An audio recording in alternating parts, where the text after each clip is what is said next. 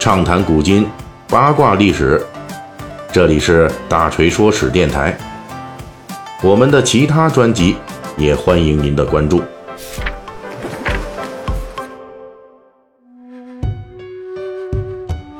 咱们《水浒细节解密》呃这几个章节哈，之前这几集呢讲的是《水浒传》中的第一奸臣，同时也是真实历史中平庸无能的这佞臣高俅啊，就会踢球，别的啥事儿也不会干。那么本期呢，我们要介绍另外一位了。这位呢，在《水浒传》中是高俅的下属，但是在真实历史中呢，他是高俅的上司，而且也替高俅背了大部分的锅啊。这就是大反派童贯。童贯在《水浒传》中出场戏份众多，作为北宋实际的最高军事长官、枢密使，同时也身居奸臣之列。童贯是与梁山好汉作对的主要反面人物之一。在书中大刀关胜进攻水泊梁山一战中，作者在交代丑骏马宣赞的来历时，就提到。宣赞虽然有才能，但是却不得童贯重用。后来，童贯又统帅各路兵马都监，大举进攻水泊梁山，遭到了惨败。此后，王庆造反、梁山好汉镇压方腊起义等情节中，童贯也作为大坏蛋啊，发挥了一些坏作用。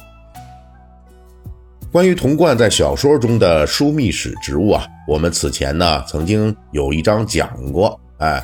就是说呢，高俅当的那个太尉啊，是北宋武官中的最高职，而童贯当的这个枢密使呢，在北宋时代主要是由文官来担任的，他是太尉等武官的上级。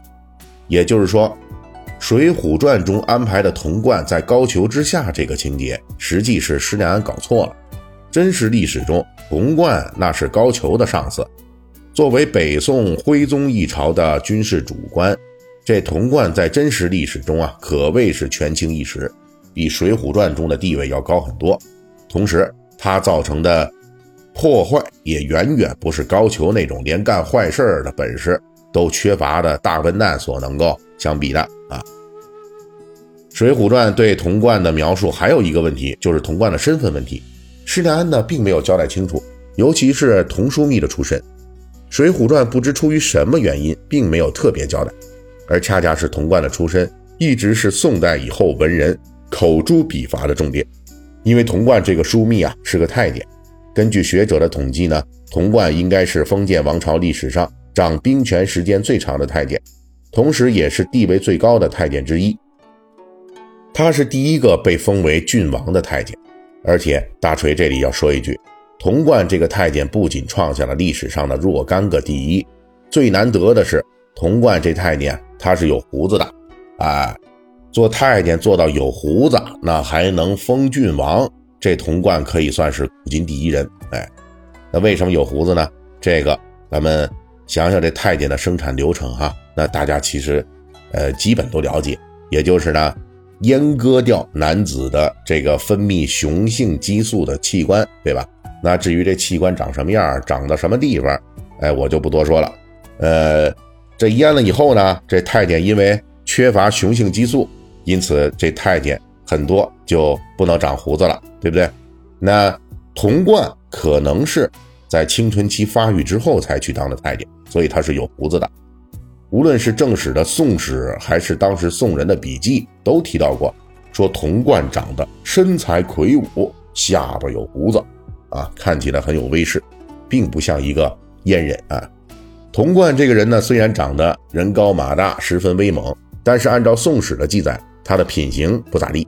这个人性格巧媚，也就是呢，特别会揣摩和奉迎上司，哎，很会钻营。请注意啊，这宋徽宗即位当皇帝的时候啊，才十九岁，童贯的年龄比宋徽宗要大将近三十岁，因此呢，童贯对徽宗的献媚呀，也是特别厉害。他是用自己见多识广的知识和阅历优势，全部投入到取悦宋徽宗的活动当中去了，那效果自然就杠杠的了。很快，童贯就发现宋徽宗是个文艺青年，特别喜好文玩字画、怪石奇花之类的玩意儿，于是就跟皇帝大吹江南的这类东西好特别多。哎呦，终于谋到了替皇帝去江南搜罗奇珍书画的差事，于是童贯就被派去杭州，成了明金局的头头。就是在杭州，童贯遇到了自己人生中的第一个大贵人，那同时也是大坏人，这就是蔡京。蔡京当时正好仕途不顺，在杭州当个挂名的闲职，正憋着劲儿要东山再起呢。一看童贯奉旨来搜罗奇珍异宝、文玩字画，那感到有利可图，啊，立即刻意接近童贯。童贯毕竟是太监出身啊，学识不高，而蔡京呢，不仅写文作画厉害，而且文玩也有水平。于是两人一拍即合，童贯与蔡京在杭州有一段日子，甚至天天接触。通过童贯的渠道，蔡京的作品之类的就传递给了皇帝，让宋徽宗对蔡京有了一个好印象。而且有了蔡京这个文化人参与，童贯取悦皇帝的行动更有成效了，动静也更大了。从江南向皇帝进贡的这个著名的劳民伤财的行动——花石纲。就是在蔡京、童贯两人的通力合作之下给搞出来的。呃，这个可大家注意啊，那时候你们想想，没火车，没卡车，对吧？交通不便，然后也没有载重的搬运机械，全靠水运、陆运。因此呢，那些上百斤、上万斤的各种奇石，每一块都要人拉马拽，消耗粮食物资极大。同时，负责采办花石纲的人又倚仗权势。勒索地方，造成了民怨沸腾。花石纲的最后结局就是成功招来了规模浩大的方腊大起义，重创了北宋的统治基础。花石纲在日后造成的惨烈效果，童贯当时是考虑不到的。他更在意的是自己成功搭上了蔡京和花石纲的线，这能让他飞黄腾达。而蔡京呢，通过童贯的渠道，也很快获得了皇帝的赏识。得以重回朝廷中枢，蔡京历经宦海沉浮啊，也深知花花轿子人抬人的道理。他在重新掌权之后，立即在宋徽宗那儿继续推荐童贯。蔡京推荐童贯的方法，跟之前我们说的宋徽宗提拔高俅的途径有点像，那就是让童贯也去西北边疆刷刷边功。童贯最终踏上了前往西北的战场，从这里呢，他将一飞冲天。同时，也悄悄实现了埋藏于童贯心底数十年的一个秘密夙愿。也就是说，表面上看，童贯呢发迹于东南，但实际上，童贯一直想去的却是西北。那这是为什么呢？我们下一期《水浒细节解密》，咱们继续为您讲述。